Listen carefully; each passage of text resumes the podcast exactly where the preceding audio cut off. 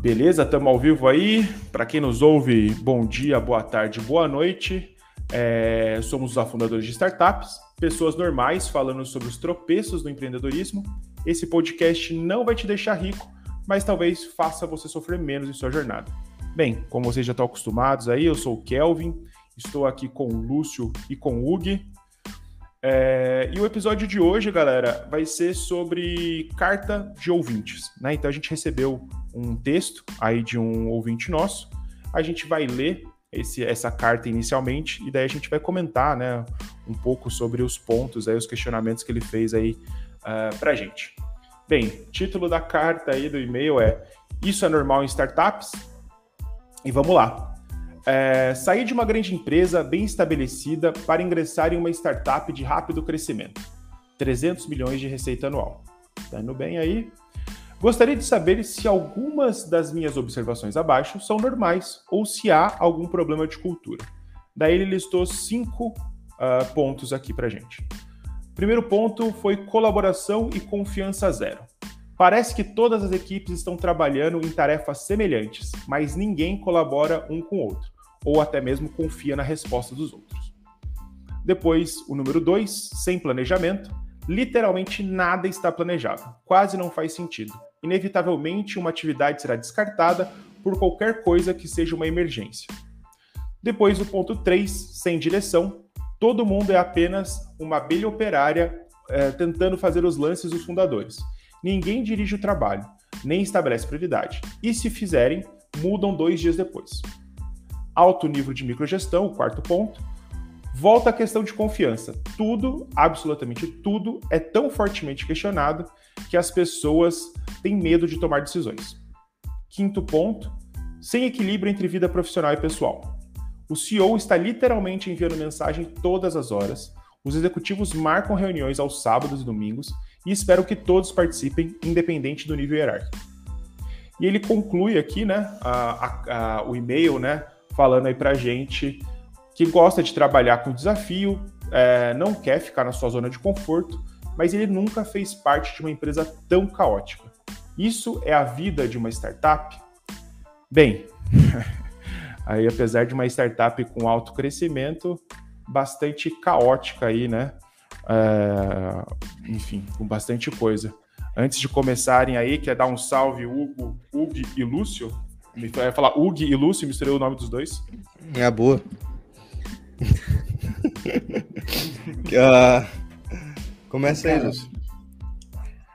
Ai. ouvi, lendo, ouvindo, lendo o texto, né? Porque tô, tô com ele aberto aqui também e ouvindo você narrar eu acho que a principal sensação é déjà vu, né? Todo mundo já passou por isso numa startup, algum. Assim, não... tirando, tirando a parte do alto crescimento, todo mundo já passou. Tirando o alto crescimento, todo o resto já, já veio em algum momento, né? Então, é aquela sensação de. Oi, startup, tudo bem? Que saudades que eu tava de, de te ver fuder meu psicológico. Sim, total, total, total. É. É, a, coi a eu... coisa que eu fiquei... Diga aí, diga aí. Opa, a coisa que eu fiquei pensando é, na tua provocação final, assim. É, aliás, a provocação da carta, né?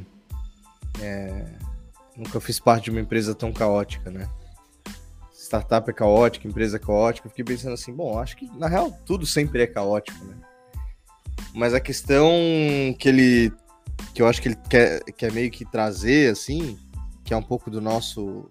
Eu acho que é um pouco do senso comum, da ideia comum que, que, que se tem aí fora, é que, como uma startup, muitas vezes, é um local de, de liberdade, de agilidade, de inovação, com pessoas super motivadas e diferentonas do mercado, não, como é possível que ainda assim, né, essa galera assim com, com poderes, com agilidade, não conseguem se organizar ou não conseguem fazer a coisa pelo esforço, né? E enquanto uma empresa que já está estabelecida, tem um dinheiro, muitas vezes consegue fazer uma certa organização. Então, isso aí é um dos, dos efeitos interessantes que, que o discurso da startup é, como local de liberdade traz, né? Muitas vezes. Tem um momento que, é, por um momento é muito interessante, por um outro momento não é tanto, né? Então essa foi uma, uma coisa inicial que eu fiquei pensando, assim, sabe? Sobre como é legal, né? Um, um texto que fala sobre isso, assim, tá, legal, o lugar de toda liberdade também é estressante, né? É porque, Sim. putz, como é que se regula isso? Mas aí, aí que tá uma, uma, uma, parada aí, até porque a gente tem, engraçado, né? Tem, tem gente ouvindo a, aí o nosso, o, nosso start, o nosso podcast que não é de startup, né? Pessoas de empresas grandes. E uma coisa que eu me pergunto, realmente essa dicotomia, né? Entre liberdade, inovação, start, vinculada a startup, e empresa grande como um negócio mais burocrático, travado, engessado, isso, isso é real? Até que ponto isso é real? E porque assim, né, na, no, no, e-mail aí, carta que a gente recebeu, né, esse texto, o cara fala, pô, eu tava numa empresa, né, bem estabelecida, legal, e topei para uma startup. Essa diferença, ela existe de verdade? O quanto, o quanto que essa diferença ela é marcada, esse paralelo, ele é verdadeiro? Né? O quanto hum. disso é verdadeiro aí? Ó, vou dar meus achismos aqui, tá? Eu faz um tempo que eu li aquele livro do é, Laszlo Bock, acho que é o nome, que foi o, o cara trabalhou na Google, no Facebook, putz, não lembro bem. Mas ele o livro ele todo. Foi, ele foi VP de People do Google. Isso. E o livro, no livro todo ele vai falando assim como através de pesquisas, intervenções e tudo mais, ele, eles foram criando e recriando o ambiente de trabalho, né? A gente consegue entender que no final a grande moral, a grande moral da história, o grande objetivo de fazer todos esses movimentos era buscar produtividade. Né? Então eles viram assim, tá, cara, a produtividade, a pessoa que produz é uma pessoa que está feliz. E para uma pessoa estar tá feliz, ela precisa de tais coisas que o modo de trabalho hoje não oferece. Porque acaba caindo numa rotina, acaba caindo no microgerenciamento, etc. E a partir disso, então, né, eles começaram a criar técnicas que foram sendo absorvidas aí acho que principalmente aqui no ecossistema do Brasil tal, que um lugar que, o, que a startup é um lugar assim onde o que impera é a cultura, o que impera é a agilidade e tudo mais. E bom, isso é possível, né? Porque, digamos assim, uma startup não tem. É, não tem grande caixa, tá começando a ter clientes, o negócio pode ser rápido, né? O negócio uhum, ainda dá uhum. para controlar ali no, no handmade, assim, no, no tailor-made, né? Não precisa ter um RP, né? Você vai, você vai tudo no é... Google Sheets, ali no Excelzão, controlando tudo. E, e as pessoas estão trabalhando no mesmo ambiente, as pessoas se trocam constantemente, as pessoas fazem reunião, então é, o negócio ainda tem uma certa liberdade, claro. Óbvio que se isso vira uma empresa grande, bem estabelecida, aí vem compliance, vem todos os processos para proteger as coisas. E aí, óbvio, fica mais complicado. É natural, né? Não dá para ter uma uhum. empresa grande mexendo com tanto dinheiro e sendo tão livre. Não dá né? Então, é, acho que sim, acho que existe essa diferença, né? Tem empresas grandes que tentam fazer algo apesar das travas inerentes, né?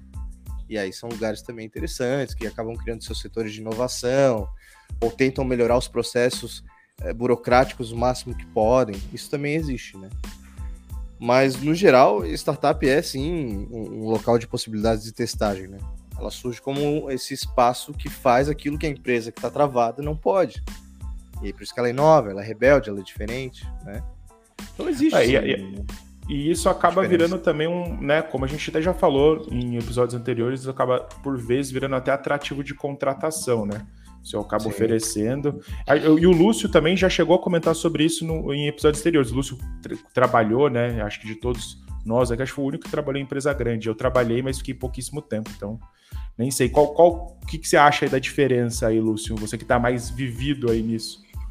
Cara, acho que agora, principalmente agora que eu vejo um pouco mais isso no meu no meu dia a dia, até pelo trabalho na aceleradora e por alguns trabalhos de consultoria que eu faço, que aí em geral é cliente grande, é muito engraçado ver até a postura mesmo do, dos próprios profissionais dentro da dentro das empresas. Assim. O, o cara da, da startup pode ser por perfil, porque no final das contas nós três somos pessoas mais aceleradas, isso pode, pode ter uma seleção de perfil que nos leva a trabalhar em startup em comparação com um cara que vai para um, uma empresa grande da vida. Ou pode ser pelo próprio ambiente também, né? Tem que saber quem que é o ovo, quem que é a galinha nessa situação. mas você sempre está naquela naquela pressão constante de ter que fazer tudo rápido, ter que entregar tudo para ontem. Tem aquele zero prazismo, né? Você está se, tá sempre com a sensação de que está atrasado, que está tudo atrasado, que você tem que fazer tudo o mais rápido possível. Enquanto numa empresa grande, até não por, por necessidade, não por demanda, mas por estilo de trabalho, por, por fluxo, as coisas acabam tendo um, um caminhar mais constante. Uma startup parece que está sempre tentando correr uma maratona ao mesmo tempo que corre os 100 metros rasos. E na empresa grande, todo mundo já descobriu que no final das contas o negócio é a maratona mesmo. Assim, não adianta nada você sair correndo a 40 por hora, por desespero. 40 por hora, velocidade humana, né? Óbvio. Sim, sim. Não adianta nada você tentar correr 100 metros em 9 segundos, quando no final das contas você precisa correr 40 quilômetros. Então é muito, é muito melhor ser uma velocidade mais baixa e constante, ao invés de ficar dando pico de pressão. Então... É, mas até mesmo pela, pela pressão dos investidores, né? Do tipo assim, né? Você tem que performar, você tem que fazer tudo muito rápido para ontem, assim. Então também fica nisso, né? É, exatamente, e... cara. Startup tem muito disso, porque no final das contas a startup está sempre com um prazo de validade muito grande na cabeça, né?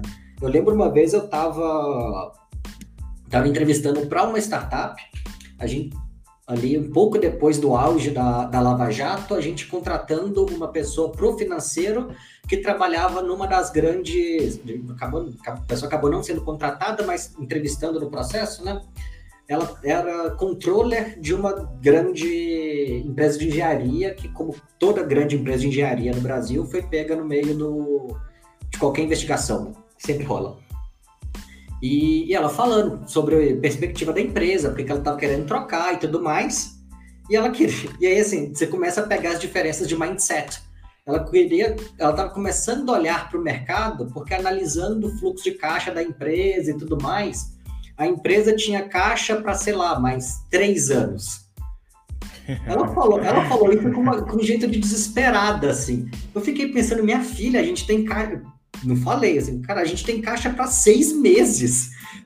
Startup com caixa para três anos nem existe. Não, nem é startup. Você tem caixa de três anos, irmão. Você está é. gastando errado. Tem, tem, pode ter um monte de coisa para você fazer ainda. Não tem um investidor que vai colocar dinheiro na mão do empreendedor que está fazendo um, um, business plan de três. Para assim, não, eu quero caixa para três anos. Isso não existe, isso não rola. Startup, tá, startup, por definição, por modelo de negócios, entre aspas, tá sempre com a faca no pescoço. Você tá ali, você vai ter caixa. Quando você termina uma rodada de captação, a não ser que seja um Series D, um Series E, assim, que já está bem avançado, até você chegar nesse nível, é captação de 12 meses, um ano e meio, assim. É, é isso. Então, não, é esse curto prazismo, entre aspas, de startup, é porque a situação é sempre muito próxima do desesperador mesmo. Você tá, você tá não, adi, não adianta uma startup fazer um planejamento de cinco anos. Quando você está numa quando você está numa grande empresa, e aí assim, trabalhei em algumas grandes empresas também, os fluxos são mais longos, o ciclo de desenvolvimento de produto não precisa ser longo, mas qualquer mudança que você vai fazer numa empresa dessa, você tem que mexer muita coisa, tem muito funcionário, tem muita coisa acontecendo, tem, parce tem parceiros, contratos, tem muita coisa que precisa mudar. Se você é uma startup de meia dúzia de funcionários, tipo 10, 15, 20 pessoas, cara, qualquer decisão que você precisa tomar, você junta 20% da empresa numa sala e toma a decisão. E Acabou. Mas daí, mas daí, assim, né? Pegando um pouco das coisas que vocês estão falando, né? Obviamente. Então, putz, é, startup é um modelo de uma maior liberdade, né? Até pela configuração, quase que tá ali no espírito da startup isso, né? Essa questão de condições financeiras, etc e tal. Uma coisa que, que me vem à cabeça muito é pensar sobre a questão do, né?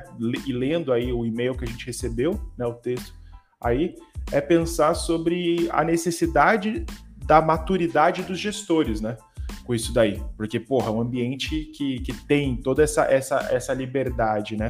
Onde o cara consegue né, facilmente conversar com as pessoas, trocar ideia, juntar numa sala, etc e tal. Esse gestor, assim, qual que é o impacto, né? Que, que tem isso, né? né nessa liberdade e como a maturidade do gestor pode impactar isso, né? Como que você acha que isso pode atrapalhar, Hugo? O que, que você acha? Então, é, quando estava atuando na aceleradora, mais, mais para cá aqui, 2020, 2021, eu comecei a notar que tinha muito muita startup que agora estava sendo liderada por gente que já tinha anos de experiência de mercado, em, gest em gestão de times dentro de uma empresa grande, ou que teve um ou outro empreendimento e, e aí estava então já na sua terceira ou quarta jornada, né? Mas eu lembro que um pouquinho mais para trás, lá em 2015 em diante, a gente encontrava muito empreendedor assim que, que era a primeira viagem, que tinha passado por uma incubação na faculdade ou que é, resolveu dar uma virada no, no, jogo e ser seu próprio chefe e portanto não tinha uma experiência de gestão assim adequada. E quando eu digo experiência de gestão adequada, eu digo assim ser ser vivido e testado nesses processos, né, que surgem do dia a dia de tomada de decisão de um fundador. Então, saber negociar contrato, saber negociar com o investidor, eh, o tempo de resposta para alguma coisa, ou muitas vezes saber conduzir ali one-on-ones, motivar a equipe, etc. Essas coisas elas vêm com maturidade, com repetição. E quando o gestor não tem isso, ele, bom, ele acaba experimentando e, e, e os efeitos da tomada de decisão, os outros é que vão pagando pato, assim, né? Então, nesse sentido, é, as startups, como são, pelo menos acho que no contexto brasileiro, a pessoa empreende, cria um negócio para fazer algo novo, para sair de uma rotina, e ela não tem tanta experiência do que é essa velocidade que a gente falou agora, ela acaba tomando decisões ruins. E aí uma decisão que eu acabei, assim, eu, eu tava ouvindo hoje um podcast sobre burnout e ele fala o seguinte, às vezes o microgerenciamento é uma atitude errada porque incomoda. Mas às vezes também a liberdade excessiva, no sentido de me entregue o resultado, dê teus pulos, isso também pode ser um problema. Ambos são, digamos assim, decisões que surgem de uma certa imaturidade, né? A pessoa leu lá que, pô, é isso aqui, é dinamismo, então é o resultado, e esquece da parada. E a outra controla demais. Ter maturidade no final é conseguir fazer, digamos assim, andar nesse fio da navalha, né? Conseguir fazer esse equilíbrio, conseguir sentar com a pessoa, ensinar, depois ver, testar. Isso que às vezes é difícil de aceitar, né? Por parte de quem é fundador, assim. De, de que vai ter que estar sempre com um olho no peixe e outro no gato. A não sim, ser que logo mais tu consiga treinar pessoas que, que te cobram, né? Te cubram. Aí já é outro sim. jogo. Mas isso leva tempo, né?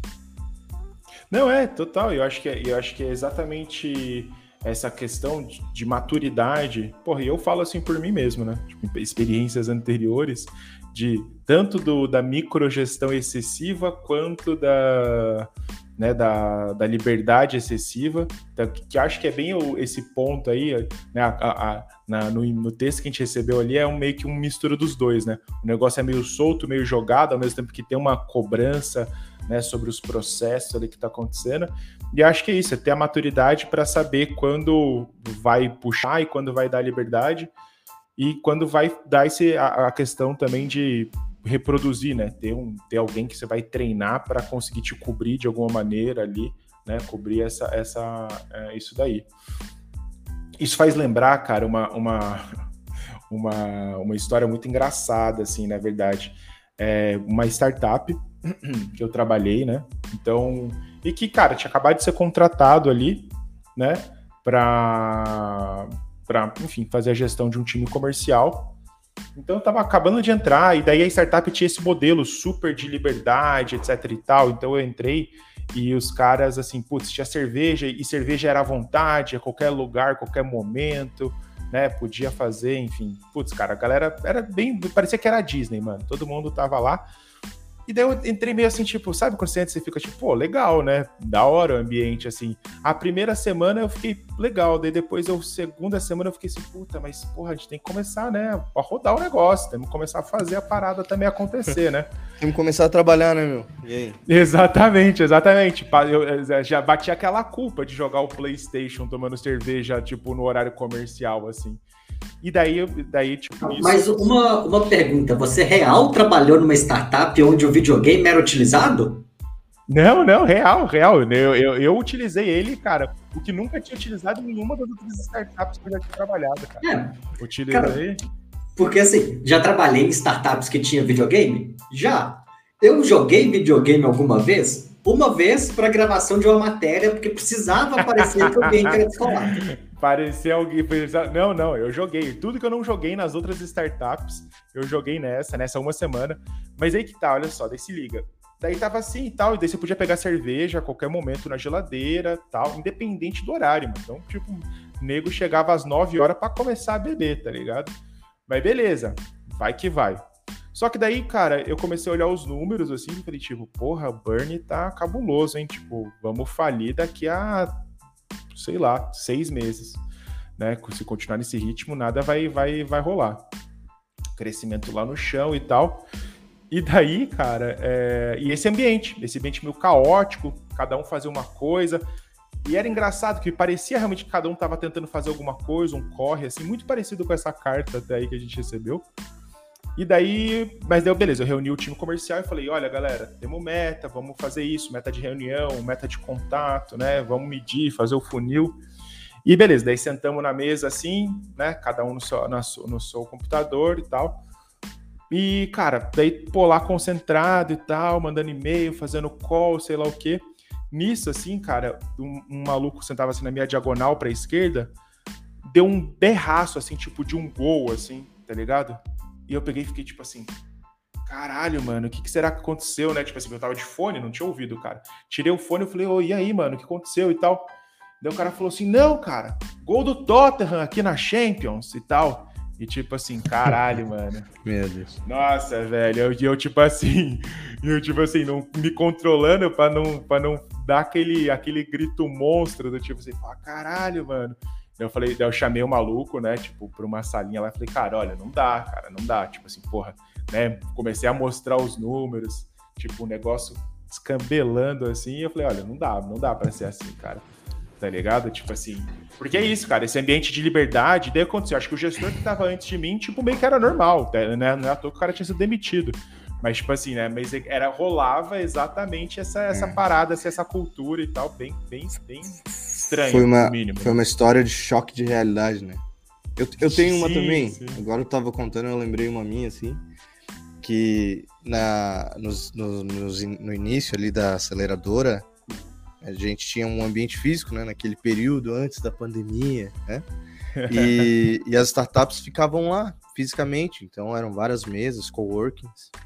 E era carnaval, era semana de carnaval, e e eu ainda era bastante ingênuo em relação a, a, ao mundo startup e achava que era oba-oba, de que podemos tudo, porque somos diferentões e inovadores, blá blá blá. E, e aí surgiu uma ideia de meio que fazer um, um Aue no meio ali das mesas, era, sei lá, quinta, final do dia, qualquer coisa assim. Jogar é, serpentina, botar um axé bem alto. E aí é, eu e mais um colega, a gente começou a fazer isso, cara. E alguns até gostaram e tudo mais. E aí levantou, um empreendedor e veio reto na nossa, na nossa direção. Disse, disse assim, pô, vocês estão achando que isso aqui é brincadeira, velho? Daí, putz, mas... É, né? Sim. não, cara, isso aqui são empresas, a gente tá trabalhando. Tô tentando codar ali e não consigo com essa barulheira, pô. Vocês vão ficar com isso o dia todo? Qual que é? Aí eu, putz, velho, isso aí foi, né? Um choque Sim. de realidade igual o teu, assim, que tipo, é, realmente, brother, né? E foi aí que eu comecei uma reflexão uh, de que, pô, muitas vezes o discurso de um ambiente livre, de um ambiente que fornece tudo, é, às vezes também é uma boa estratégia para tu conseguir reter talentos quando tu não consegue, digamos assim, pagar bem e tudo mais. Porque, né? Uhum. Bom, já que a gente não consegue pagar o salário tu merece, a gente vai te dar um ambiente muito bom. Sim. Só que às vezes esse ambiente muito bom é um ambiente que de tão positivo fica tóxico e atrapalha, né? E aí, total, tu, total. quando tu percebe isso, tu fala, tá, pera, deixa eu, deixa eu compreender onde estamos de fato, né? Mas é Sim. é isso. É, cara, é isso aí. De novo, né? A gente volta para a questão, de novo, da maturidade do gestor ali, de saber dosar bem essa questão da liberdade e, né, e, de, e de trabalhar, né? Na final de contas, no, não é Disney real, né? Tipo, você tem que trabalhar, é, né? É, é, Kelvin, eu fico pensando assim, é que hoje, olhando para trás, no final do dia, o que, que é, né? Uma boa gestão de, de pessoas, de cultura e blá blá blá é tu conseguir fornecer para aquele que trabalha contigo o, o, feijão com arroz bem, bem feito, né? É, é, pagar em dia o salário, é, não, não, não encher o saco depois do, do, do, do horário de trabalho, é, sabe? É, é, se sobrou um, uma grana ali, pagar um bônus ou não. É esse tipo de coisa, né? Que, que por algum momento a gente esqueceu, assim. Que, cara, o básico bem feito já é muito, é uma coisa muito boa. Total, e, total, total. E, e, e, às vezes, em função desse excesso, vem mais excessos, né? Então, deu cinco horas, acabou o, o, o turno ali, vamos pro happy hour, vamos pro happy hour. E às vezes o cara só quer ir pra casa, né? Só, não, só quer ir pra casa, deu, deu, já convivi demais com vocês. Então, é isso, né? Tem que tomar muito cuidado é assim, com isso tudo. O pessoal fica nessa vibe de, ah, não, aqui a gente, aqui a gente é família, aqui a gente tá tá todo mundo junto, cara, eu tenho família, eu tenho, eu tenho outras coisas para fazer, assim, é, é, bem nessa pegada. Um ambiente de trabalho saudável não é óbvio, tem que ter, tem que ter ergonomia, tem que ter, tem que ter um ambiente mais claro, mais divertido, tem que ser um lugar, não pode ser aquela coisa quadradona e tudo mais, década de 90, isso não faz o menor sentido. Mas, bicho, você tem que, você tem que sair do escritório, você tem que ir para casa. É. Não pode, você, não pode, você não pode ser um ambiente gostoso para você ficar, para você não perceber que está passando o dia inteiro no escritório. Você tem que um ambiente bom, um ambiente saudável, um ambiente que respeita seu momento fora do escritório, né? Que sabe que é. caiu mas, a cadeira Lúcio, acabou. Lúcio, mas tu vê como a gente dá a volta e fecha um ciclo aqui. Esse foi essa é a grande pegadinha das estratégias de Google e Facebook no final das contas. É criar um ambiente tão, tão magicamente assim, ah, é, que, que, te prende, que faz com que o dia passe, com que tu dê mais tempo, dê mais horas, dê mais produção e mais e mais e mais. É, é, e aí isso gera como efeito uma culpa, né? Do tipo, putz, cara, recebo tanto, é, pá, eu tenho que devolver na mesma medida. E aí, uh, se o cara não tá divertido, às vezes ele enlouquece, né? Não tô falando que isso é sempre, né? Não tô falando que isso é toda hora, mas é essa é a pegadinha, né?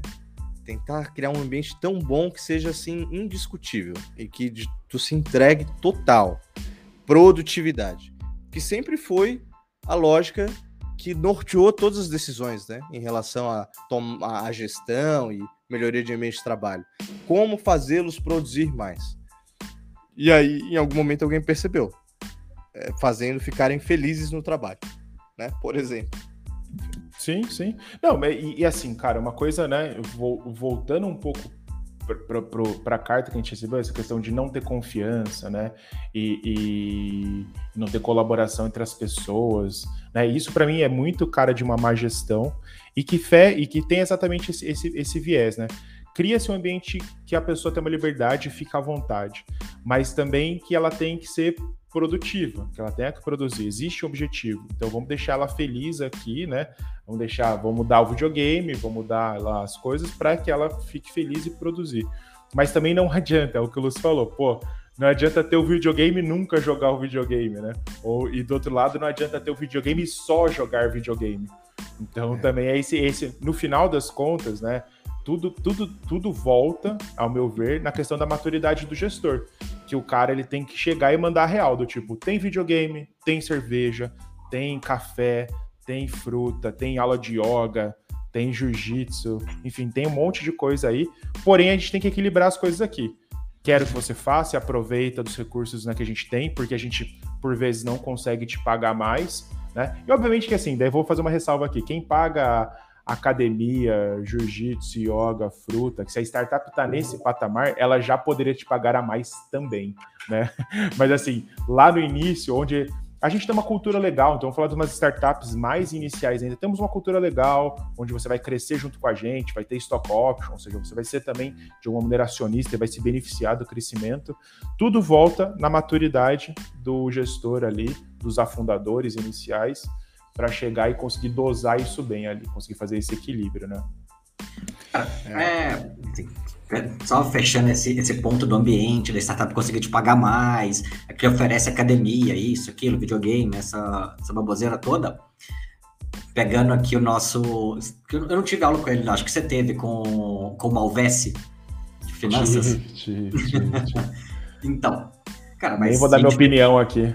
Não, melhor não. processo. É, a, gente, a, gente fez, a gente fez a mas quem, mas quem fez faculdade com a gente sabe do que a gente está falando. Então, quem, assim, sim, sim, sim. Tretas sim. da GV. Ah, que lindo. Tretas da GV. Arquivo confidencial. Mas, cara, tem um, tem um trabalho clássico, não sei se ainda tem, né? Mas na nossa época tinha um trabalho clássico em Finanças 1, que era fazer análise financeira de empresa e tudo mais, no modelinho padronizado lá. E que a gente chegava, porque se a empresa tinha muito caixa, isso era visto como negativo, porque no final das contas, se está sobrando dinheiro em caixa, isso pode ser distribuído para o acionista, porque o acionista sabe o que ele.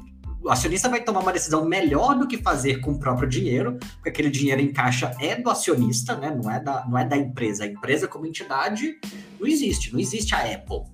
A Apple existe para dar dinheiro para. No final das contas, assim, a Apple existe para dar dinheiro para acionista. Se a Apple está sentada em cima de 100 bilhões de dólares em cash, esse dinheiro tinha que ir para a mão do acionista, porque o UG, como acionista da Apple, sabe melhor o que fazer com o percentual dele desses 100 bilhões do que a Apple vai fazer. A teoria, financeira, a teoria de finanças é essa. Com a startup é a mesma coisa. Se a startup está gastando 10 mil, 20 mil, 50 mil reais por mês para manter um videogame, da academia, da cerveja, pizza, happy hour o cacete, bicho, me dá isso de aumento, me dá isso de horário para ir para casa. Eu consigo, eu decido melhor o que fazer com o meu tempo e com isso em dinheiro na minha mão. Eu prefiro, eu quero, eu quero tomar minha cerveja, mas eu quero tomar minha cerveja com os meus amigos. Com, pode ser que os meus amigos sejam as pessoas do trabalho, mas pode ser que não seja. Que não, eu quero aí encontrar o, os meus amigos, a minha esposa, minha namorada, meu namorado para tomar uma cerveja e se eu tenho que ficar no, no escritório pro happy hour, e aí, Startup da Real sempre fala isso, a gente sempre vai citar Startup da Real aqui. Cara, happy hour é trabalho, happy hour não é. Não é. Tipo, se você tá no happy hour com seu chefe, com seus colegas de trabalho, isso não é um ambiente livre de, de impacto no seu dia a dia profissional. Você tem que ter isso sempre muito claro. Happy hour é que você pode chegar, sentar e falar o que quiser, é entre nós três que trabalhamos em coisas diferentes, mas se a gente sentar no happy hour para falar do, do podcast, é trabalho, é ambiente de trabalho. Total, total, total. É. Boa, boa. Cara, daí assim. Tomar cuidado eu... quando eu beber com vocês. quando for beber com a gente discutir de, é, do podcast, né? Vou ficar, tomar ficar de olho. Mas, mas isso é, cara, é, assim, uma observação sagaz aí do Lúcio. É isso, uma parada que eu falava pra galera no, no, numa outra startup que eu trabalhei, que rolava esses happy hours, a galera ficava transtornada. Eu falava, lembre-se, lembre-se que você está no ambiente de trabalho, cara. Tudo que você está fazendo aqui pode ser usado contra você de alguma maneira em algum momento. Então, sempre é bom ter essa observação aí. Mas legal. É, cara, daí voltando aí para nossa, pro nossa, pro nosso e-mail, né? Então, que o próximo ponto que eu acho que é bem interessante que ele coloca é a questão da não colaboração entre as pessoas também, né? Que isso é uma outra coisa que eu acho que acontece muito em, na, nas startups, que é esse ambiente, então além daquele ambiente de liberdade, né, que tem que ter toda essa maturidade, né, tanto dos, dos funcionários quanto dos gestores, né, é, a gente também tem essa cultura de competição e sacrifício. Né? Isso daí acho que hum. fica muito claro. E o que leva ao ambiente de não confiança, né? Porra, vou confiar no meu colega, porém ele é um cara que pode me passar a perna de alguma maneira. E se o cara tá me dando uma resposta errada de, um, de uma pergunta que eu tô fazendo, etc e tal. Bem, Hugo, você que né, cuida bastante de cultura, né? Foi, foi assim, Uhum. trabalhou na aceleradora vendo isso daí. O que, que você acha Uhum. desses casos? O que acaba acontecendo, né? Que os funcionários ali acabam tomando esses caminhos aí também. Sim. Eu trabalhei muito com é, startups, early stage, né? Então eu, eu vivi muito assim a criação de culturas, né? Ou seja, o início, o começo, é, os primeiros processos que iam reverberar e consolidar uma cultura, né? E depois, inevitavelmente, conheci a cultura de empresas grandes e, e entendi que uma empresa grande, estabelecida, com caixa, muitos funcionários, putz, é difícil tu conseguir fazer, digamos assim, um ajuste tão legal quanto tu consegue numa startup, né? Mas Uhum. dá para trabalhar, óbvio, né? Então, empresas também têm salvação, digamos assim. Mas na startup, a cultura ela acaba sendo também reflexo dos seus fundadores e fundadoras. Então, se tu chega numa startup, tá começando, tem um, dois, três anos, e o ambiente é meio tóxico, talvez isso, por um lado, seja efeito da postura dos fundadores, né? Que, que talvez tenham esses comportamentos e eles vão se atualizando na convivência, na, na, na forma que as pessoas tomam decisões. Mas também, muitas vezes, os funcionários assim que entraram e tinham todo um coração bom para ver uma experiência legal, acaba se corrompendo, né? Em função da competição, em função é, disso, né? Que, que, que o discurso dessa positividade acaba engendrando, né? Então, é- é- é- isso é uma coisa muito delicada, muito subjetiva, mas tem que, tem que ser observado, né? E ao mesmo tempo, uma coisa que eu fiquei pensando assim é que eu já vi startups com ambientes, culturas assim ruins, né? Que, que não engajavam, que não motivavam, que era até meio pesado. E que essa cultura foi decorrente da incoerência dos líderes. Tu entende? Isso também é uma Total. coisa, isso é uma coisa muito ruim. Quando a cultura ela surge do ressentimento que as pessoas sentem pela incoerência de seus líderes. E aí um exemplo é esse que o Lúcio falou, assim. Já, já fui em startup que a galera diz assim, porra, tem festa, tem, tem, sabe assim, tem investimentos aqui que são bacanas até, mas que, que, que pô, podiam ser revertidos em benefícios pra gente, dinheiro pra gente, tempo pra gente. Ou muitas vezes tem aqui o cara que pede que a gente dê o sangue, a gente dá o sangue, chega na hora de mostrar o resultado, ele não valoriza como deveria. Ou muitas vezes, pô, o cara dá tudo, mas eu mal consigo falar com ele. Ou muitas vezes assim, não, tenho meta, mas, mas não, não consigo trocar com o fundador, com o CEO, com whatever. O ser humano, ele. O ser humano, ele, ele é natural que ele sinta insatisfações e tudo, tudo mais, né? Uhum. Só que a gente criou meio que uma ideia que, que, que assim, às vezes metodologia e processo podem ocupar o lugar de um bom ouvido, né? Então, Sim, sim. enfim, viajei na batatinha aqui. Mas o que eu quero dizer é que, que, que putz, é, o discurso, se não bem dosado, pode gerar efeitos nas pessoas, pode gerar ressentimento nas pessoas, competitividade nas pessoas. Quem é bom fica brabo, fica mal. Então, é, a de se É, cuidar com tudo é, isso. É a grande questão também da, assim, né, do, o que acaba acontecendo é o, o funcionário acaba jogando o jogo que tá posto, né? Se o cara vê que ser cuzão Exato. vai dar resultado, você cuzão, irmão, né? Tipo assim, não vou Uhum. ficar também aqui.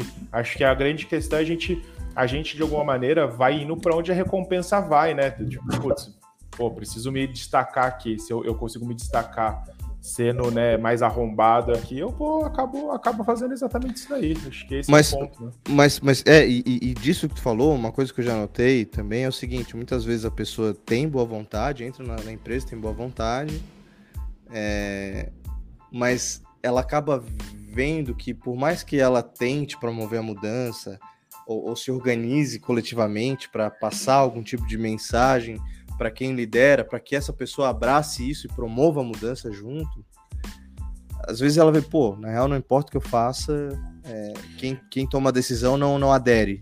E aí ela desiste. Exatamente. Exatamente. Até E a- porque eu acho, cara, que é tipo assim, a- o papel não é dessa pessoa, entendeu? Tipo assim, acho que o mais, o mais, o mais difícil disso, né, estando na, na única experiência que eu tive, né, na, trabalhar numa empresa grande, estando desse lado, você, tipo, simplesmente fala assim, porra, essa pica não é minha, entendeu? Do tipo assim, é, irmão, é. isso daí não, não adianta eu tentar fazer não, porque não, não sou eu, tá ligado? Não, não, não é, não é, é, no final, no final é aquele negócio, eu tô me fudendo por causa disso, não gostaria que seja assim, mas eu tenho que sobreviver aqui, então vou também adotar é. essa, é, esse modus operandi aí para sobreviver mesmo no ambiente. Uhum. Mas, do tipo, no final, se eu tentar fazer, fazer diferente, vai acontecer que eu vou me fuder, tá ligado? É. Tipo é, assim. é, o efeito, é o efeito que falam que acontece muito no serviço público, né?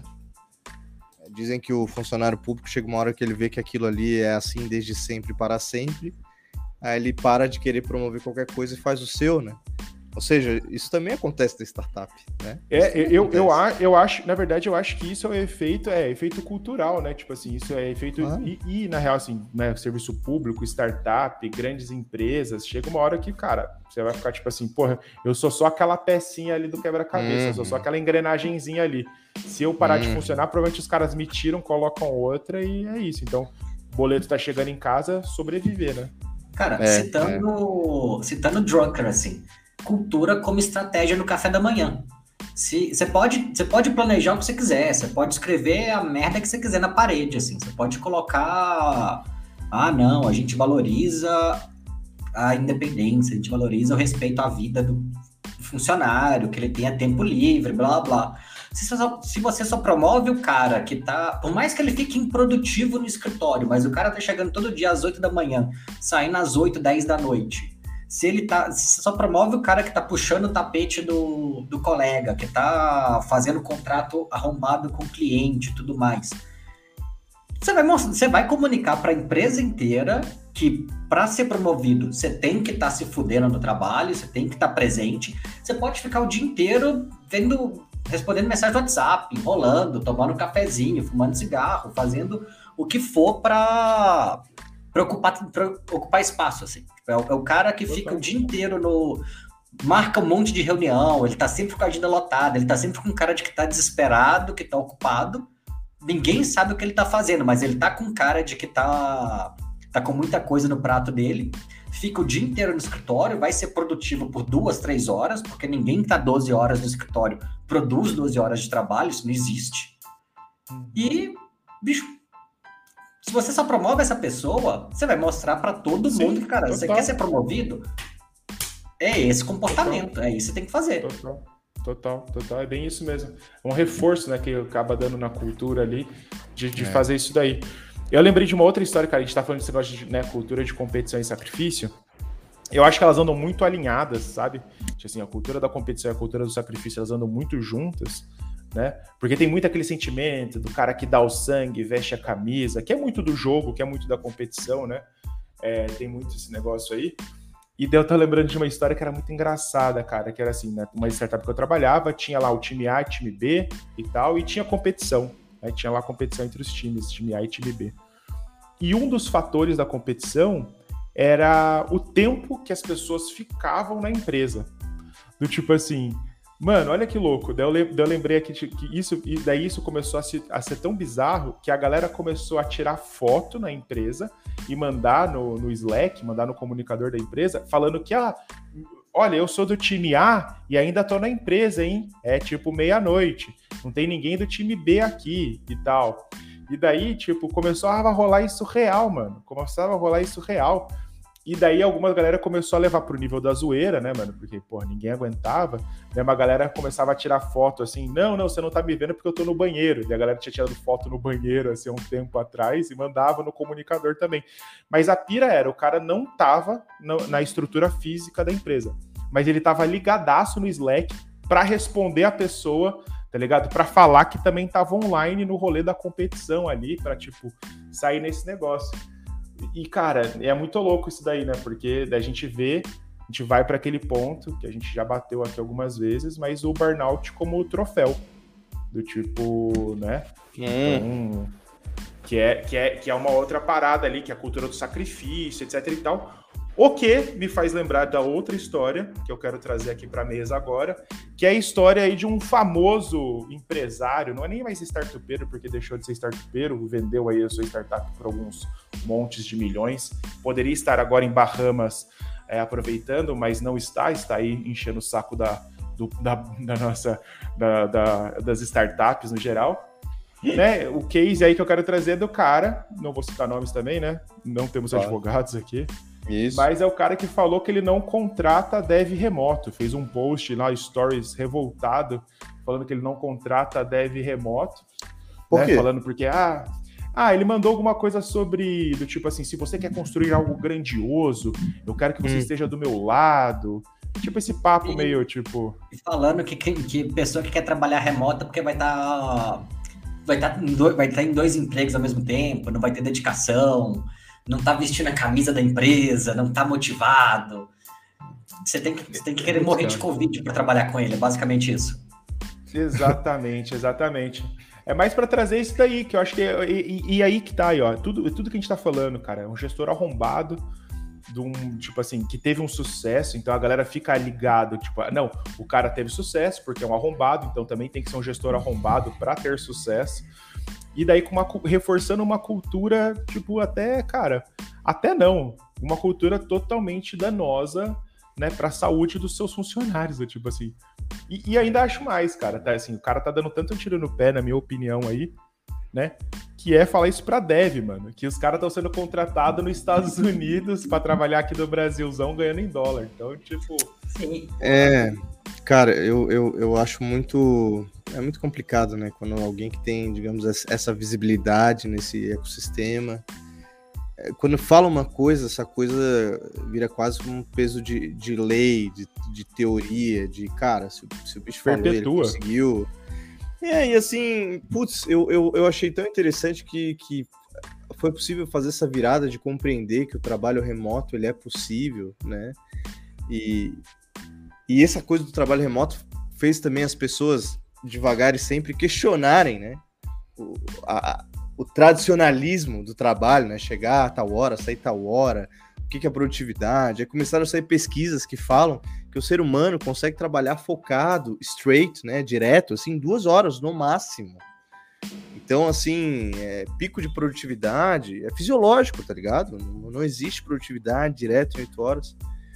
Então, assim, quando a gente consegue abrir todos esses debates da qualidade de vida, de trabalhar de casa, o cara ele ganha um salário que não é tão bom, mas trabalhando home office, ele consegue economizar no busão, ele consegue economizar no restaurante caro que ele é obrigado a ir, porque, né, a startup provavelmente está numa avenida movimentada e tudo é caro ali, a gente sabe como é que é a especulação.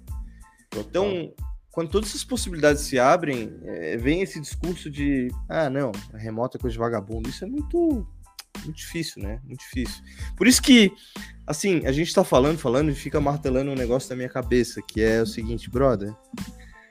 O bom gestor, eu não sei quais são todos os requisitos de um bom gestor, mas eu diria dois. Três, três. Cara, fazer terapia. Pelo amor de Deus, cara. Vai lá ser confrontado nas tua, na solidez das tuas ideias. Vai lá ter uma rachadurinha no que tu pensa, em quem tu é, tá ligado? Porque Cara, não é porque tu é CEO, não é porque tu é board member, não é. Isso não te. Sabe? Isso aí é. Isso não te dá o poder e a sabedoria sobre a humanidade, caralho. Isso te dá, assim, diz que tu conquistou alguma coisa num contexto. Ponto. Então, fazer terapia.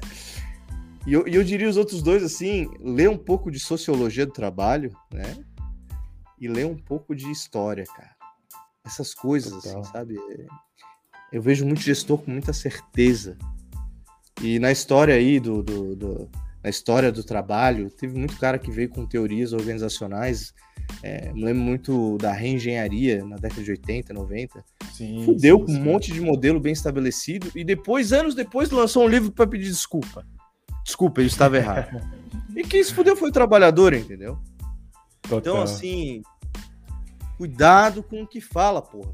Que é o que a gente no final, essa carta que a gente recebeu é um cara dizendo assim: olha, é, as coisas estão meio estranhas, mas na teoria deviam ser assim, porque o discurso propagado diz que é assim. Não é assim? É, não, não é, entendeu? não é. Total, cara, é o. São...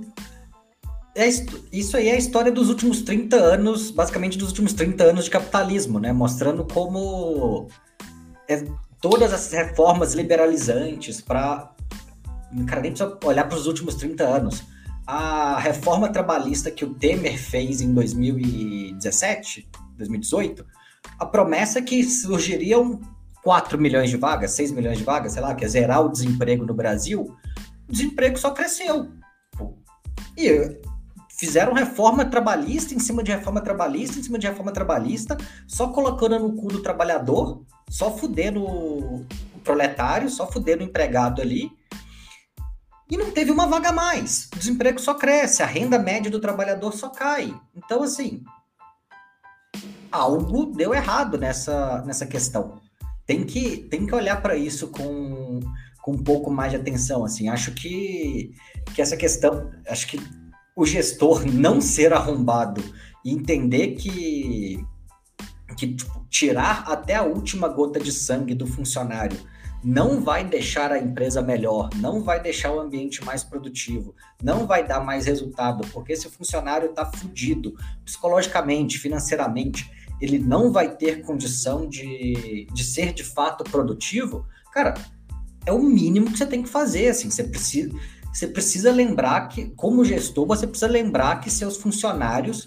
Porra, imagina que absurdo ter que falar isso, né? Mas tem que lembrar que seus funcionários são seres humanos, que eles têm. Cara, mas acho. É muito. É, é muito louco isso daí, né? Tipo, que você tá falando, mas lembrar as pessoas que as pessoas são pessoas é, um, é, é, o motivo do qual esse podcast existe, na real, né? Esses dias eu tava trocando ideia com um amigo meu falando sobre isso, e eu falando, cara, um dos, um dos motivos do podcast existir é com que as pessoas, um, que os afundadores não sejam arrombados com, né, no método de gestão que eles vão utilizar, e que, e que os funcionários reconheçam políticas arrombadas e que consigam, né, nisso falar, opa, isso aqui tá errado. E daí, com isso, também reagir e, e, e tentar ali mudar um pouco. E daí, para fazer um pouco, né, para falar porra também, vocês vão ficar o quê? Aqui é o Datena da startup, só fala de desgraça. Cara, o, o, um, um, ponto positivo aqui, cara, teve uma startup, é, é uma startup, né, uma empresa de tecnologia, na verdade, não uma startup em si, chamada Winning, é uma empresa do estado do, do, estado do Rio de Janeiro. W-I-N-N-I-N, Winning, né, uma empresa carioca aí. Eles acabaram de adotar, fizeram um teste muito bacana de quatro dias por semana de trabalho. E eles conseguiram resultados incríveis lá, certa insatisfação, questão de produtividade. Depois, se vocês, uh, ouvintes, né, deem uma procurada aí nessa, nessa, nessa empresa, né, pô, e assim, eu só acho, só acho que aqui é, vou, vou falar para os caras, ó, pesquisem, vai lá, mano, elogia os caras e tal, pra gente não ficar nesse datenismo da, da é. das startups também, né, falar só dos caras arrombados aqui, tem, tem coisa é. legal acontecendo. Esse, eu acho que esse é um contraponto bem importante para fazer quem está ouvindo a gente, né? A gente tem a gente tem histórias positivas, a gente tem coisas que a gente viu acontecer e mudar, mas é como a gente está na pegada de querer, digamos, como eu falei agora há pouco, trazer certas é, contrapontos, certas rachaduras nas coisas que são certas demais, a gente uhum. acaba fazendo isso, né? Mas, gente, a gente também é otimista. Uhul. Total, é isso daí, é isso daí não, é estamos é, aqui porque a gente sabe que dá para fazer diferente, né? Acho que esse é um ponto. É, e, e é bacana, né, assim, trazer algo diferente para um diálogo diferente, né? Senão a gente fica mais assim, a gente Sim. fica mais do mesmo. E o que, que é o mesmo? Se você tiver foco, quiser muito, você vai conquistar. E, pô, né, assim, é, a gestão e pessoas é muito mais complicado, né? Total, total. Mas aí, voltando um pouco aí, então, para a gente tentar fechar aí a, a, nossa, a nossa carta do leitor, aí, o texto que a gente recebeu, né? Uh, ele fala bastante, além desse caos e todo, né, de, da, da, questão de colaboração, né, que a gente apontou aí basicamente os erros de gestão, ele fala a questão também de planejamento, né, planejamento e direções, que também tem coisa de gestão aí, mas tem algumas coisas ali que dá para a gente partir por algumas coisas mais práticas. Uh, uh, o Ug, né? Vou falar com o Ug aí, que ele é o cara que até trouxe essa metodologia para a gente aqui no, no, no, Afundadores, a questão de planejamento aí, como que você vê e como que você acha que deve ser feito também. É, putz, botou numa enrascada, né? que o nosso, nosso planejamento, quando a gente resolveu brincar de planejar aqui as nossas coisas, né? Foi levando em consideração toda a liberdade que a gente tem para trocar, toda a liberdade que a gente tem para pensar e toda a capacidade que a gente tem para executar, né? Então, nesse sentido, é, quando a gente estava ali fazendo, pensei, cara, vamos, vamos viajar em tudo que a gente quer conquistar, entender essa visão para reduzir para tudo que a gente consegue é, conquistar agora e não, né? Porque tem algumas coisas que só lá na frente. E a partir disso a gente vê o que a gente consegue executar para fazer, né? Então, é, essa é, um, é uma visão, né? Muitas vezes a startup, quando ela se coloca a planejar as coisas, em função da falta de maturidade ou da falta de experiência, os gestores eles vão, eles optam por metodologias mirabolantes, né? Quando na verdade, quando na verdade, eu, eu entendo assim, a gente pode partir do diálogo comum e, e cada um pensar e ajustar e, e sempre fazer esse jogo, né? O futuro, o presente, possibilidades, é, é um jogo com a realidade, né? O que, que dá para fazer? Então, assim, para abrir aqui a, o debate, né? Porque a tua pergunta foi bem ampla, né? E aí. Sim, sim, sim. Ou eu me, me colocar como o senhor da verdade de planejamento, sabe, meu Deus, não sei. Não, não, mas é até mesmo pra gente, pra gente tentar ver como que a gente consegue construir isso, né? Porque, putz, é, eu, por exemplo, também, além de trabalhar na área comercial, também trabalho na área de produto. Então, tipo assim, porra, eu lembro que já entrei em startups que o backlog do produto, eles só eram tasks aleatórias, por exemplo, que elas não tinham cerne. Não, é sério, o Lúcio dando risada, mas, mano, era tipo assim, tasks aleatórias que elas não tinham nada a ver entre si. E eu lembro que eu falava para os caras, falei, se você realizar essas tasks, ela não constrói um produto né? Então, assim, o produto ele tem que ter começo, meio e fim. Então, a primeira coisa, né, por exemplo, num, num, produto, num planejamento de produto, a primeira coisa era tentar entender, né, o que um produto, o problema que o produto teria que resolver, os competidores indiretos, do tipo, é o Excel que compete, é um Word que compete, o que compete, para que a gente dê, beleza, o meu produto ele faz o que o Excel faz de uma maneira mais efetiva, porque X, Y, Z e construir um, um, um, produto disso. E nisso colocar lá dentro do Gira, né? Quem, quem é de produto, quem é dev conhece bem o Gira, colocar lá as tasks que vão ser executadas com as pontuações. Então tem toda a planning, tem toda a parte, né? Vamos dizer assim, mais, vamos dizer, mais objetiva da, da construção, mas que é importante ser feito. Que, que é exatamente uma parada que, que costuma acontecer muito em startups do, do nível que, o, que o, o nosso ouvinte mandou o texto aí, que é ficar meio solto, virar tipo assim, o produto vira coxa de retalhos, a área comercial vira coxa de retalhos, a área financeira vira coxa de retalhos, que tudo, tudo acaba não, não sendo priorizado e tudo é prioridade ao mesmo tempo. É o, é o método de gestão do Go Horse, né? Tipo, você vai cavalo, só joga. Total, total, total. Não, é, o que eu, é o que eu chamo em português, é o método Bumba Meu Boi, mano. É tipo assim, só, só vai o negócio cambaleando. É, cara, porque é isso, assim, é uma, é uma definição de produto, uma definição de estrutura da empresa não é baseado numa linha lógica e uma priorização clara. Aquela coisa do. Acho que já falei esse caso aqui, mas tipo, de, um, de um amigo meu que era gerente de produto numa, numa startup há muito tempo atrás. E no começo ele tinha, quando ele sentava para conversar com, com o vice-presidente de produto, tinha um, tinha prioridade 1, 2, 3, 4, 5, aí criaram a prioridade 0, aí tudo virou prioridade 0, aí começaram a ranquear dentro da prioridade 0 qual era a primeira prioridade, até que um dia ele virou assim, cara, se tudo é, prior... se tudo é prioridade, nada é prioridade. Assim. Se eu vou começar dá vontade de pegar e colocar o, as prioridades dentro de, uma, dentro de um chapéu e ir sorteando. Tudo, tudo tem o mesmo nível, posso fazer o que eu quiser. Não, não, não é relevante. E... É, basicamente, sem planejamento é tipo isso, né? Quando, quando você não tem um planejamento, é isso, é patchwork, né, mano? Tipo, você vai. patchwork. é, montar uma grande coxa de retalho, né? Porque no final, tipo, você tá montando. Você não tá montando um produto que faça sentido. Você tá reagindo a qualquer demanda que aconteça. Assim. Então, aparece um cliente e fala assim: ah, você tá desenvolvendo um meio de pagamento em cartão de crédito. Ah, mas se tivesse cartão de débito ia ser uma boa, né? Aí aparece um assim, ah, e se viesse, e se fosse boleto? Puta, e se aceitasse cheque? Hum, Aí, sim, porque sim. um cliente que, que, recebe três cheques no ano falou assim: nossa, talvez, talvez processar cheque mais rápido no, no aplicativo ia ser massa. Aí você vai assim: tá, beleza, vamos montar um produto para processar cheque então, por que não? Eu lembro, lendo uma, lendo uma vez histórias da. Ah, vai falar o nome, histórias do Nubank no começo do, uhum. do banco.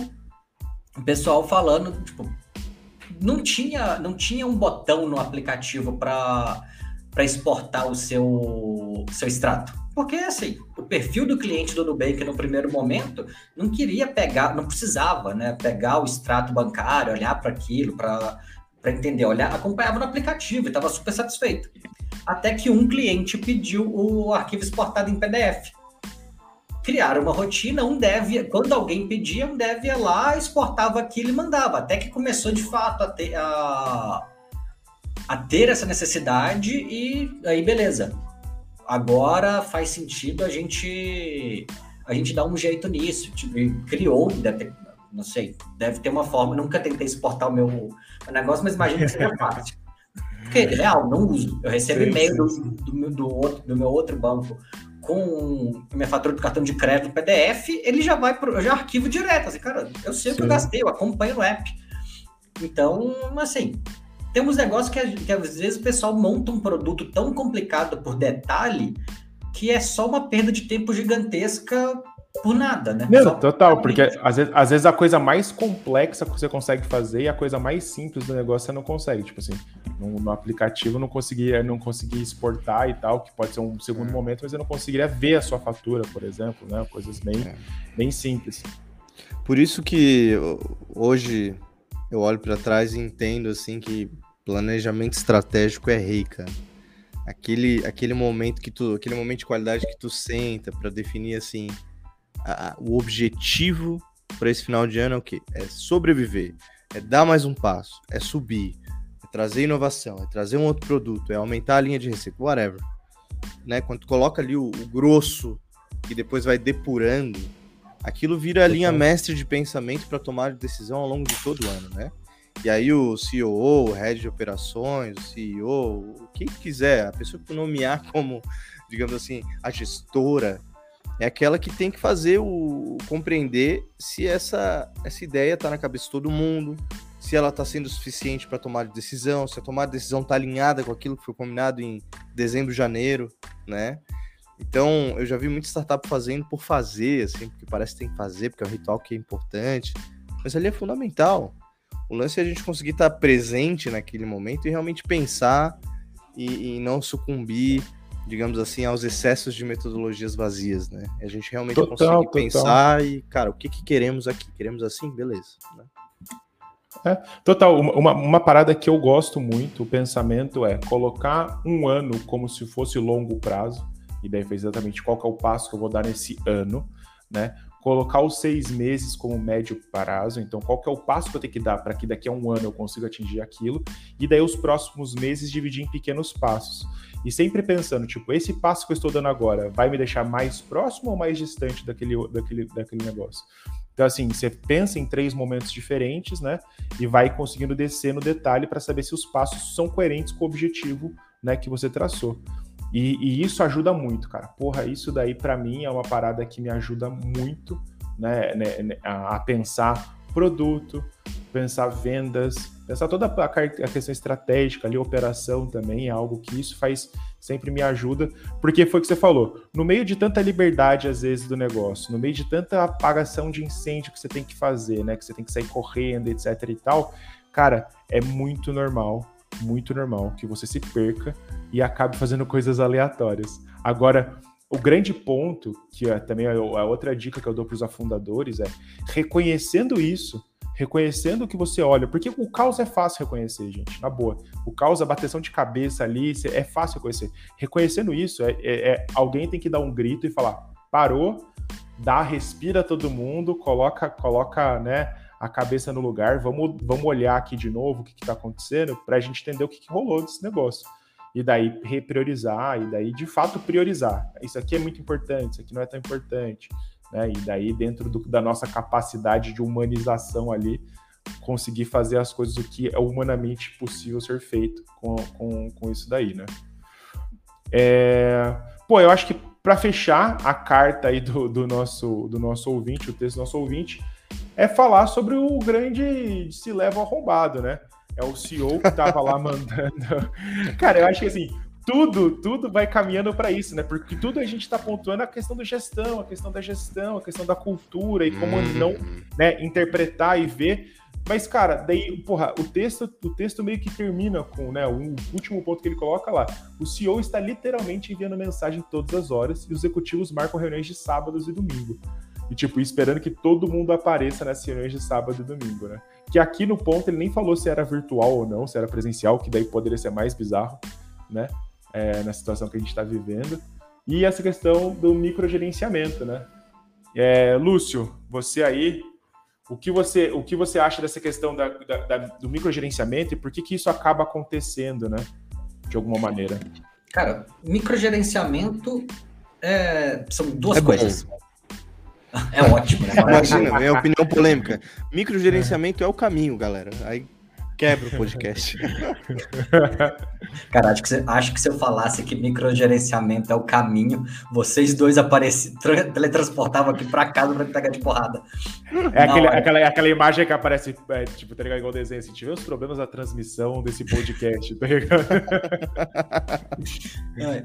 Cara, mas microgerenciamento são duas coisas, assim. É um gestor inseguro, porque ele tá com medo do...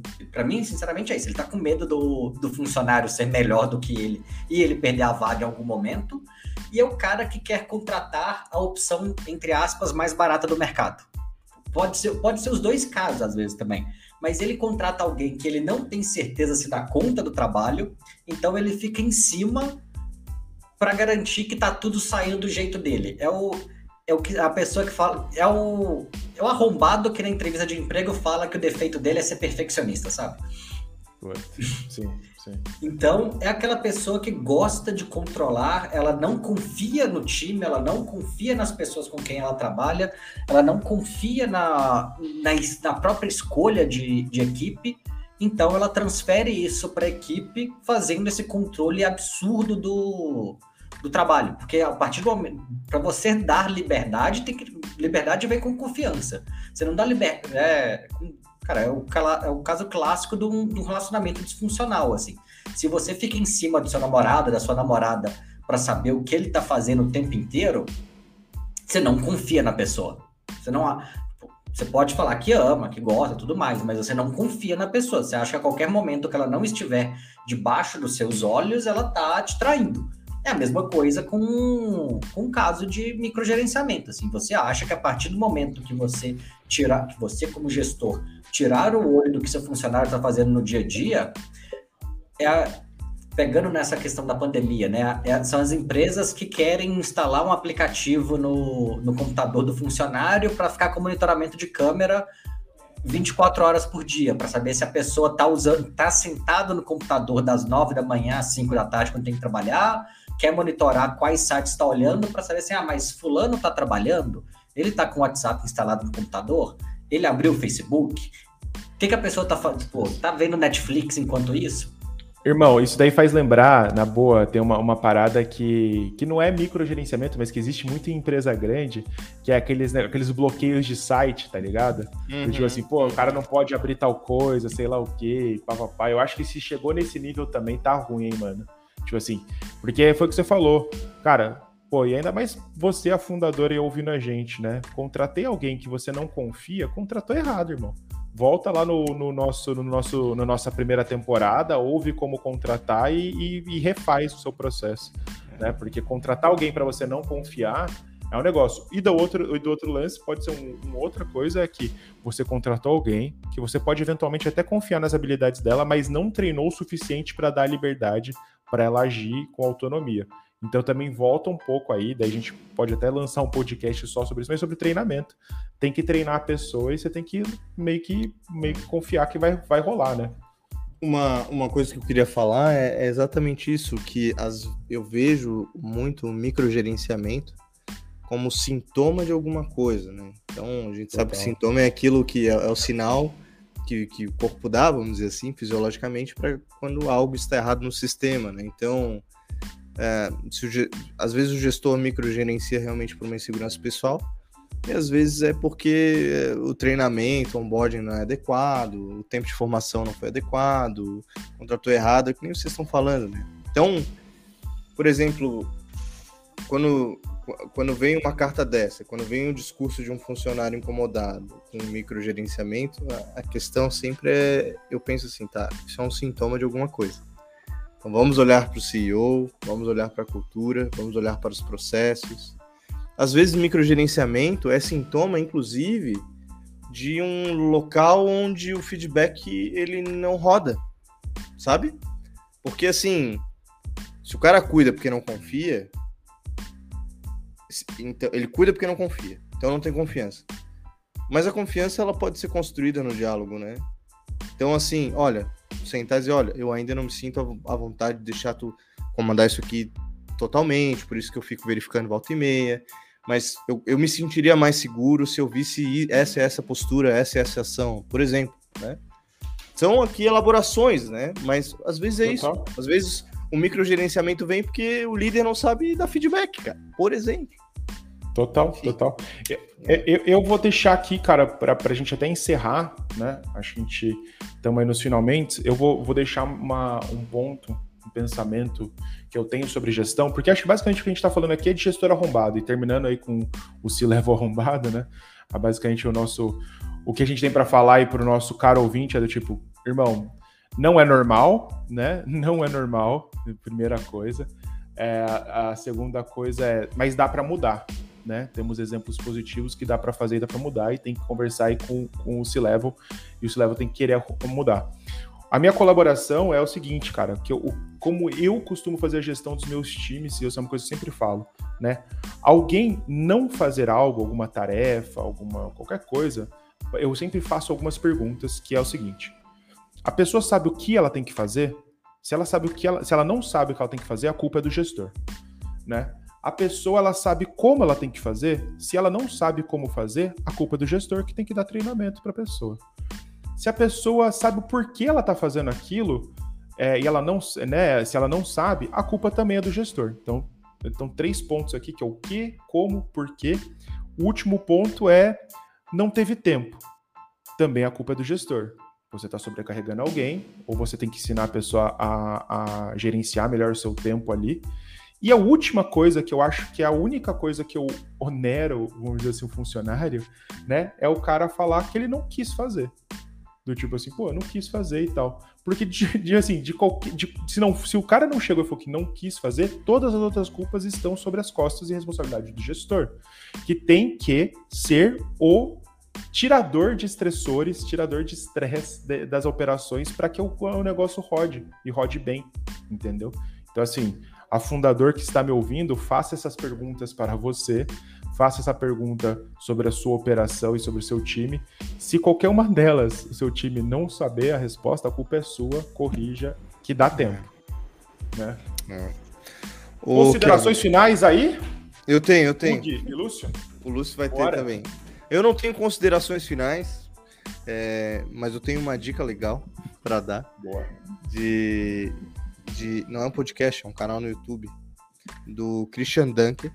Quem não sabe, Christian Dunker é considerado o maior psicanalista do Brasil. E se não for, ele é pelo menos por mim. Ao, ao menos 25... o maior vivo, né? Ao menos o maior, maior vivo, vivo é. Ele tem 25 livros publicados, ele é diretor do Laboratório de Ciência Social, Psicanálise e Política da USP e é professor livre cátedra na USP também. E ele tem um canal no YouTube e que já tem, sei lá, 260 episódios, 300 episódios gravados, onde ele fala de todos os temas sociais à luz da psicanálise. E recentemente saiu um sobre burnout. Saiu ontem. E o episódio tem 20 minutos. E é muito interessante que ele vai falando sobre o burnout, mas ele vai analisando como assim. Tudo isso que a gente hoje ficou viajando aqui, ele também fica viajando lá sobre como uma postura de gestor, sobre efeitos históricos. E aí ele fala sobre é, como é que é que ele chamou? Avaliacionismo, né? Que a empresa está toda hora avaliando tudo. Ele fala sobre várias coisas interessantes. E para quem está na pegada de ouvir a fundadores e ouvir todas essas polêmicas que a gente fica jogando, esse podcast vem e complementa e é muito bom. Então queria dar essa dica. Christian Dunker no YouTube, episódio Burnout. Boa, boa, boa. Na mesma linha do. Rapidão, aqui, na mesma linha do. Do Hugo. Eu vou recomendar o podcast que, pelo nome, foi a minha primeira ideia de, de podcast, inclusive. Quando eu, eu conheci esse podcast, porque eu falei assim, cara, acho que eu vou começar um, deixa eu ver se tem, deixa eu ver se tem esse nome. E aí eu fui ver, já existia o podcast, eu comecei a ouvir, sou, sou ouvinte até hoje, sou um dos apoiadores, que é o Pistolando Podcast. Nas redes sociais, Pistolando Pod, podcast muito bom, vale a, vale a pena, recomendo para todo mundo. Eles também soltaram um episódio, vou até olhar aqui que é o episódio que é, mas acho que é de duas semanas atrás, falando sobre burnout. Foi um puta episódio, muito bom mesmo. Recomendo para recomendo para um caralho que vocês escutem o, o episódio. Deixa eu olhar aqui. É o episódio da, do dia 26 de janeiro. Título Burnout, episódio 143. Muito bom. Bate-papo muito franco sobre, sobre burnout com profissionais de saúde, burnout do pessoal de atendimento, tipo, como o burnout tem ficado cada vez mais normal na sociedade, com um médico que trabalha com isso. Se não me engano, o perfil dele nas, no Twitter é o Serotoninja. Nome maravilhoso. sensacional, sensacional. E é isso, gente. Boa. Muito Galera. Interessante, muito interessante como a gente ficou trazendo burnout o episódio inteiro, né? Mas no final, o burnout Mas, é o cara, é... direto e óbvio disso tudo, né? Exatamente, eu ia falar, trabalhando nesse lugar aí que o, que o cara mandou pra gente, né? Não tem nem como é, dar outro resultado, né? Essa carta é uma receita de como gerar burnout coletivo, né? Exatamente, exatamente. E, e aí, com as dicas, tanto do Hugo quanto do Lúcio, né? É, a gente vai encerrando por aqui. A minha dica final é não ouça podcasts arrombados, galera. Existe muita gente cometendo crimes por aí, tem muito conteúdo de boa qualidade na rede. A gente, até aproveitando aqui o finalzinho, queria mandar um abraço para Paola de Paula, que fez o nosso logo, né, designer. Então vou deixar depois no, na divulgação o contato dela aí também para quem quiser contratar. É, também falar para vocês que a gente, cara, é, saímos aí no ranking da Apple Podcast. Então, somos o 16 podcast mais ouvido na maçãzinha aí. Então, se você está ouvindo a gente da Apple, você está colaborando para isso. Divulgue para, seus, divulgue para seus amigos, coloque nas suas redes, sigam a gente. E é isso aí, galera. Falou, valeu. Valeu. Valeu, pessoal.